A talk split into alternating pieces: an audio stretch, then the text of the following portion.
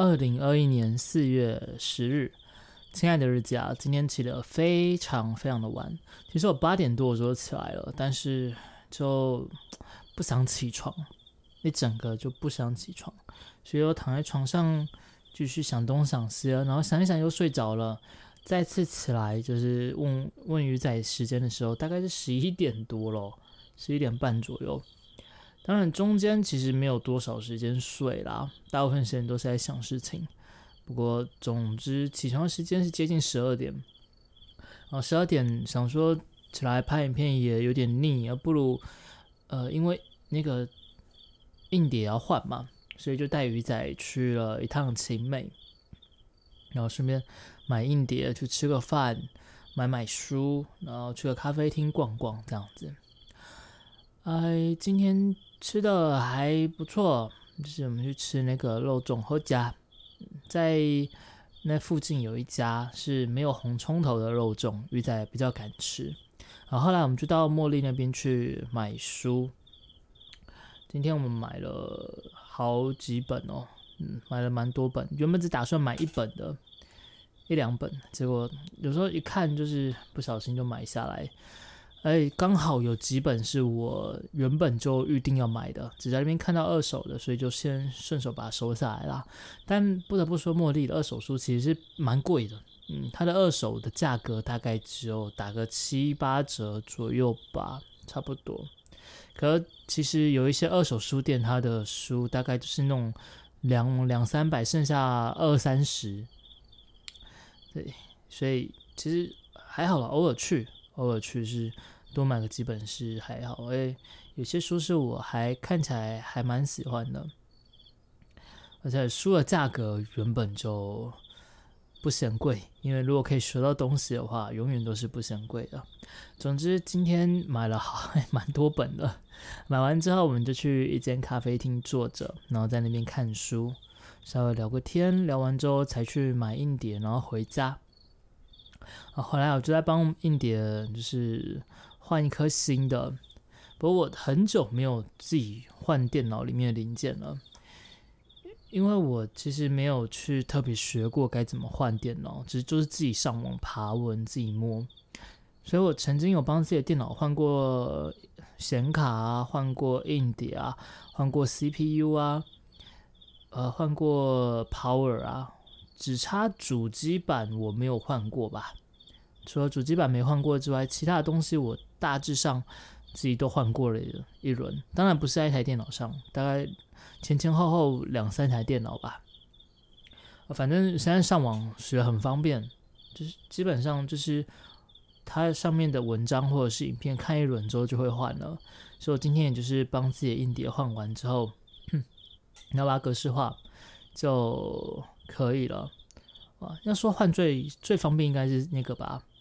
记忆体吧，记忆体换起来是真的是最快的。呃，有机会我也来挑战自己换一下主机板好了，这样整台都可以换，我以后在家就可以自己弄，也会方便许多。好，那今天大概哎，有点好像跳的有点快，后来就是在换完电脑之后休息一下，拍了一部影片。啊，新的系列，这是一款脑袋游戏。知道那个脑袋游戏是上帝视角，你就可以从上面看到他的人大概的一个脑袋跟他的半个身体这样子。虽然说这类型的游戏通常都没有说很有趣，可这款还不错。虽然我知道这种类型的可能看的人不多，但我玩的是还蛮开心的，所以应该预计是把它拍完。在拍完之后就是主播场了。今天其实整天时间很赶，因为早上起得太晚了。早上起得太晚了，明天开始就不能再这么的，就是任性。而且因为今天不知道是起的晚关系，还是前两天就说有点不舒服，所以今天回来之后头其实是蛮痛的，就没有咳嗽，但是没有没有。打喷嚏、流鼻涕什么都没有，就是头痛，但也没有发烧，所以我也搞不懂是为什么。说不定只是单纯眼睛之前用眼过度，我在想，所以我们要多按按摩，看看会不会好一些，而且可以让我睡得好一些。这两天花时间在按摩头部的时间就比较少，所以我想这有可能是导致我身体状况比较不好的原因吧。这两天其实有一点总感觉精神不济，很不舒服，就有点回到像是几个月前或是去年状况很差的时候，所以看可不可以对，先把身体上改变，心理上也跟着改变，要不然这这两天是真的有点太 down 了，呃，大概是这样。今天主播场结束完，休息一下就来录 podcast，所以今天整天的行程就是如此啦。呃来说说今天看的书好了。今天看的书是上次有提过的，为什么总是相信自己是对的？我又看了其中的一部分，因为这本书蛮厚的啦，蛮厚的，所以哪怕是重看，我其实也是看了蛮久。今天下午就大概是看这本书。啊，里面有一些有趣的，我先把我今天看到有趣的部分先解讲讲一下好了。像是面额效应，就是你如果一张一千块跟十张一百块，一张一千块虽然说价值是一样，但是一张一千块反倒会让人觉得比较有价值。它里面的例子是指说，就是好像是调查完问卷之后送他一点钱，然后面额是不同的。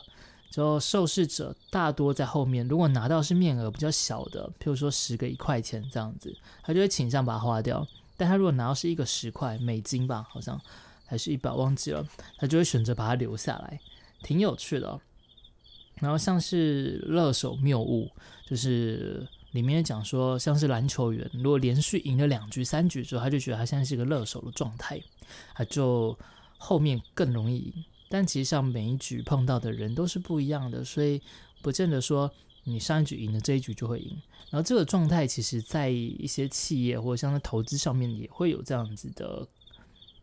的倾向，像是有些公司它在这部分做得很好，所以他也觉得他在别的地方也会做得很好，所以就果断的投入新的领域，结果导致公司赔钱了。啊，这是乐手的，诶，全名叫什么？叫做乐手谬误。还有跟赌徒谬误是相反过来的啊，赌徒谬误是讲说，就是如果连续开了五个红，第六个开黑的几率其实是一样都一样的，但是大家都会认为说开黑几率比较比较大，那实际上并不是哦，这个也很有趣哦，等一下会提到另外一个跟这个有相关的，但哎，我我们直接来讲好了啦，它是，我来看一下哦。因为它里面每一张每一张都都很有趣，是哪一个谬误呢？哎，这我今天看的这一段很多都很棒啊，是戏局谬误，像刚刚讲到的那个，呃，赌徒谬误就是说连开五次红。第六次开黑的几率其实跟开红几率是一样的嘛，但是赌徒会认为说开黑几率比较大，所以就下黑。而那个戏剧谬误是说，你会把很多现实的东西，把它当成只是一个单纯的理论或者是一个几率。前面提到的是说，像是在金融市场中，曾经有一家公司，他用那个诺贝尔经济学得主的一个数学模型来制造那些来。做他的风险控管的方案，但最终那个公司破破产了，因为哪怕是得诺贝尔奖，他那个理论模型其实是跟现实上还是会有所出入的。然后里面为什么跟赌徒没有有关呢？它里面也提了一个例子，像是说，如果说连续丢九铜板九十九次，每次都出现正面哦，你连丢九十九次正面了，那么你在丢第一百次的时候出现正面的几率是如何？如果你从赌徒谬误的那个观点来看的话，其实实际上不管正面反面都是五十趴，但你在赛局、赛局呃戏局啦，戏局谬误，戏是游戏的戏，戏局谬误就是认为现实太过简单。戏局谬误里面反而会说，当丢了九十九次的正面之后，第一百次一样是五十趴吗？没有，不一样。因为如果你连续丢了九十九次都正面，那代表那个硬币一定有问题。就我看，就是第一次看到这段的时候很有趣啊。所以意思就是说，其实现实跟理论上，你不能那么简化的去看它。最像是在投资上面也是啊，有一个假说是什么效率市场假说吧？好像就是说，当那个讯息只要一反映到一释出的时候，瞬间就会反映到市场上，然后让价格成为最合理的状态。但是你只要有操作就知道，这根本就是没，就是就是不真切的，太过理论上的东西。而这样子的理论，其实在很多事情、很多的领域上都有这样子发生的状况。就大家都是理论上是一套，然后把它讲的好像很对、很对、很对，但是套用在现实生活中却完全不是这么一回事。他那时候就是陷入了那个戏剧的谬误。呃，觉得这个现实不过就是一场游戏，你只要稍微修正之后，就可以完整的进，是简单的进行。这个是今天看过我觉得最有趣的一段，然后再来就是还有一些像是不确定性效应，哎，这个在如果说要考大学的人的同学，感觉起来就会影响很大。比如说他他里面举的例子就是说，你有第一志愿跟第二志愿。第二志愿是确定一定会上，可是第一志愿是候补状态。就你在不确定你第一志愿能不能上的状况下，很多人会选择直接上第二个第二志愿的学校。但是对你自己来说，其实第一志愿反而是你最想最想要的，第二还好，你甚至不是那么的喜欢。但就是因为它不确定，所以绝大多数人会选择第二志志愿。这样其实是就是这个效应就会让你。在人生上选择有些可惜了，那这是可以利用在很多的部分上面啦。然后还有像是逆火效应，逆火效应就是心理抗拒，有点像是就是反骨吧，嗯，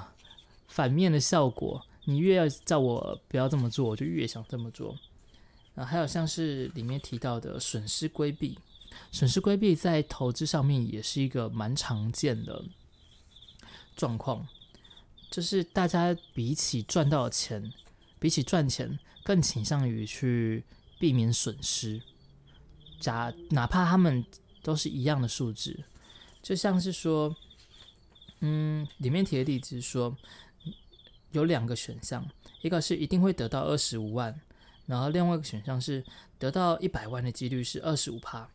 然后另外一个题目是一定会失去七十五万。那或者是失去一百万的几率是七十五帕，但在这个状态下，大部分人选择在第一组的时候会选择说，我宁愿就拿到那二十五万就好了。嗯，大部分人都选，然后赌那一百万就算了，这二十五万十拿的比较实在。可是，在第二组的状况下，说一定会失去七十五万，跟你有七十五帕几率会损失一百万，大家会反倒选择的是，那那我赌看看。啊，我赌看看，对吧？你至少二十五万的几，呃，有二十五帕的几率不会损失那七十五万嘛，对不对？但其实这样子的状况下，反倒会让你说，就是你会更倾向于说，哪怕说那个几率小，但你已经亏损了，所以，与其与其说你就让那个亏损实现，不如再去赌一下，哪怕多赔二十五万，只要有那个十帕的几率，二十帕的几率可以。这七十五万不用赔，那我也跟他赌下去。那是一个很很常见，大家也很容易犯的错误啊。啊，这本书里面其实有蛮多东西是跟投资有相关，但是它主要的重点是在心理上面了。啊，还有像是我看一下，里面还有提到什么偏好逆转也是蛮有趣的，但是用讲解的比较复杂。还有像是选择性知觉，就是我们大家都只会看自己想看的，听自己想听的，哪怕是在一个事情的论点上面，你也很容易会选择你想听的东西，呃，然后就会忽略掉忽略掉那些跟你想法不一样的，这其实是很容易会陷入的一个状态，在在人生的各个层面都容易陷入这样子的状态，所以我觉得这个这本书也是我非常推荐大家可以买一本。然后时不时看一下，让你去回想一下，你这阵子有没有什么事情是刚好犯了这些的错误？因为这本书里面其实就一开始就提到，我们的这些就是实际上犯错的这些想法、这些决定，很多时候是因为我们人类进步的关系。呃，就像是你会刚刚有提到的嘛，你会规避那个损失，然后对获利相对保守，这其实也就是人类进步的一个其中一个原因啊。先，哎，这这样讲好像有点不太对。总之，呃，就有点扯远了。总之，这本里面有很多东西可以让你在是每一段时间回来看一下，让你这段时间所做的决定。去醒视一下，反省一下，会是一个蛮棒的事情。那还有像是负面效应，譬如说，它里面提的一一个例子是说，像是有一个邻居，他平常做事情都是就是对应得宜，跟你相处也不错，但他某一次做了一个你不能接受，你觉得。反感的事情之后，因为那一个负面的事情，就会导致你对他的印象就是负面的，哪怕他做的东西再好，都是负面的。这常常会出现在大家对，尤其是公众人物是最明显的。然后做了一件坏事情之后，你不喜欢他，你就不管他在做什么好事，你还是不喜欢他。然后像是朋友之类的，也常常会犯这样子的呃错误。很容易会因为他一个错误，你就聚焦在那个错误身上，而去忘掉他其他好的地方，甚至是选择性的。你明明知道他那些是好的，但你完全不去看他，这是蛮常会碰到的。还有像是，哦，这这里面每一章其实我都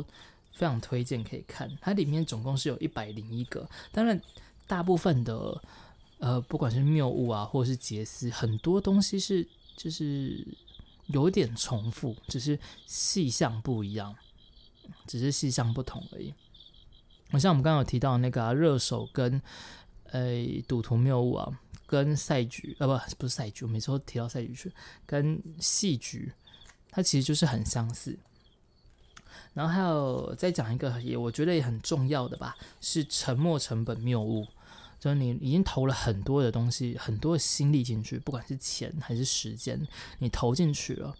所以，因为你投进去了，你就会觉得说，那我一定要在之这之中获得到一些什么东西，甚至把我失去的都赚回来。但哪怕这条路是不正确的，你也会继续投入进去。这在投资是非常常见的，而且就是你如果不品尝，你最终还是会爆炸，因为。一开始路就是错的，啊，然后不止在这部分，像是在人生中也常见，像是那个那种渣男啊、男友之类的或女友啊，你花了很多时间在他身上，好几年的时间，然后他就是那个烂样子，终究不会改，但你已经在他身上花了好几年了，不管是你的青春或者是你的钱。所以已经投下去了，你就更舍不得离开他，哪怕他是一个根本就不对的对象啊，这也是蛮常见的一个状态啊。这个沉没成本谬误啊，还有很多，譬如说你根本就不适合这个领域。当然了，这可能又可以回到我们之前看刻意练习那本书，你哪怕再不适合，你只要持续的练习，用对的练习，终究是会成功，可能了。但诶，在那又再转回来想，你已经花了这么多时间在这个领域上，但完全没有成功，那会不会是一开始你那个训练方式就错了呢？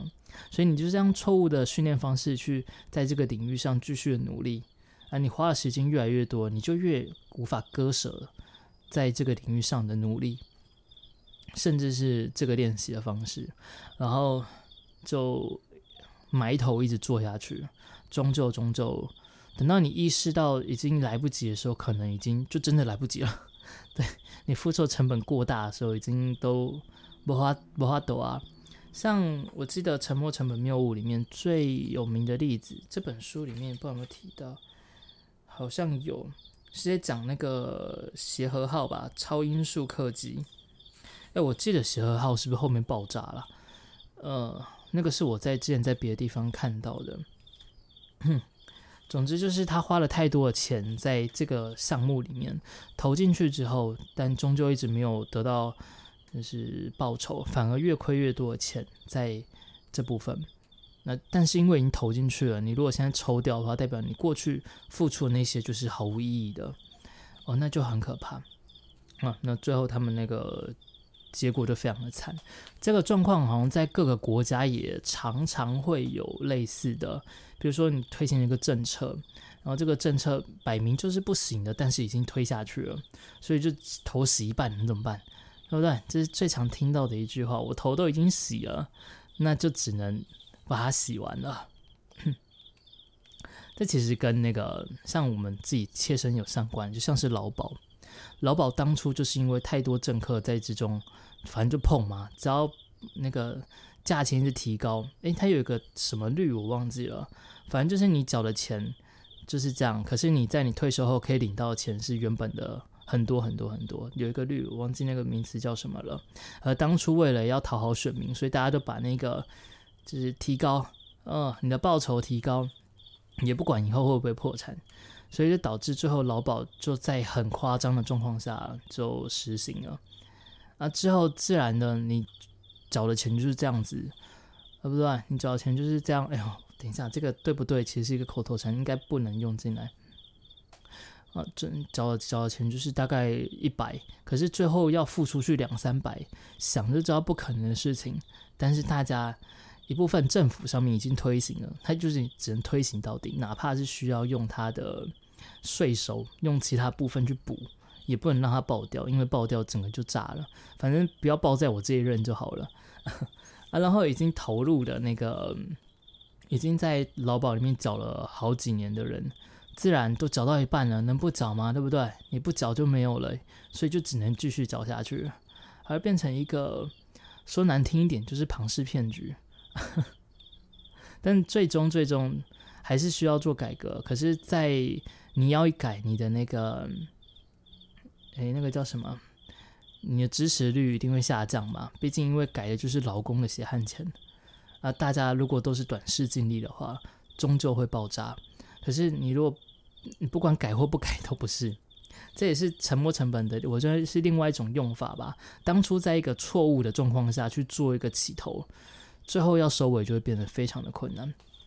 那在很多的政策上，好像都是相关的、很相似的例子啊。啊，在我们人生中也是。所以我觉得今天最有趣的看到的两段最有趣的，第一个就是沉没成本。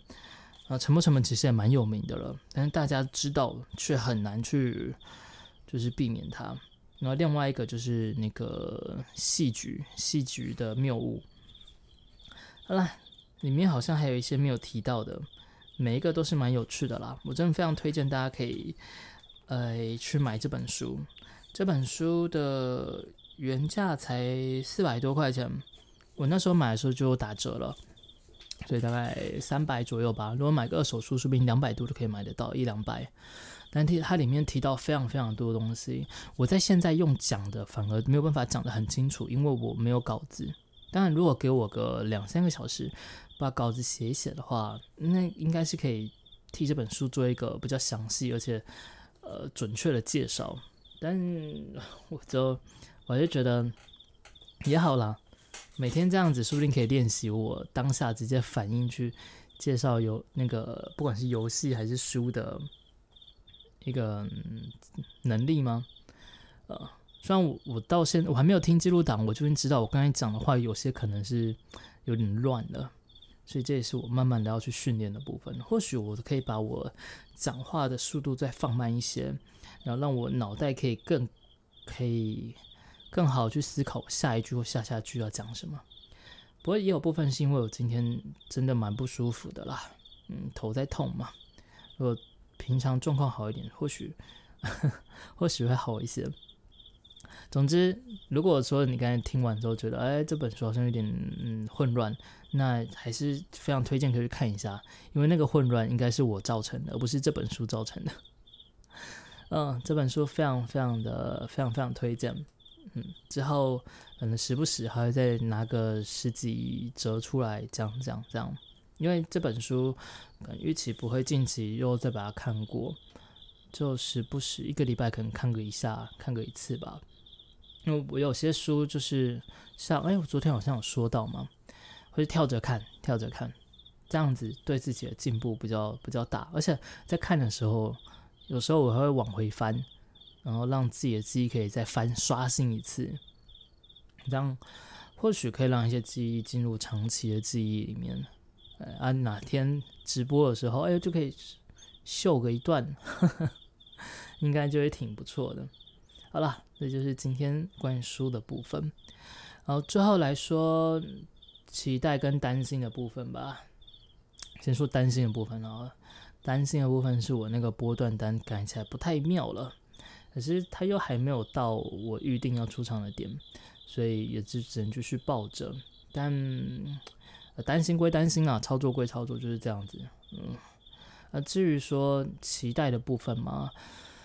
哎，最近最近真的是没有什么好期待的部分了。我期待我下礼拜大乐透可以中头奖吗？嗯，昨天还是前天才说，真的是要好好期待我的人生，所以这应该是对我现在来说最重要的课题吧。所以我期待明天。可以是一个好的一天，期待明天开台的时候，虽然说明天开的那一款那个林地那一款看的人应该很少，但我也期待我明天开台的时候可以开开心心的，然后可以让大家也开开心心的，呃，大概是这样子。然后期待明天拍影片的时候顺利，期待明天头不会再痛了，然后期待明天可以睡饱一点，嗯，可以睡得熟一些，应该是这样才对。呃，今天睡得很少，不不不，今天起来的时间很少，睡的时间很多，所以就觉得时间好浪费哦。因为起来之后也快十二点了嘛，如果说我八点就起来，中间有四个小时的时间呢，四个小时我可以拍一部影片，可以再学习一点东西，然后甚至唱唱歌都好。可是我却在床上浪费掉，只因为我今天不想起床，这真的是很不应该的一件事情。所以从明天开始，我要开始，嗯，继续了啊。应该说继续努力，让自己早一点，早一点休息，早一点起床，有更多更多的时间可以好好的利用。嗯，这就是我明天希望的事。好了，那今天就到这边啦，下次再聊吧。晚安了。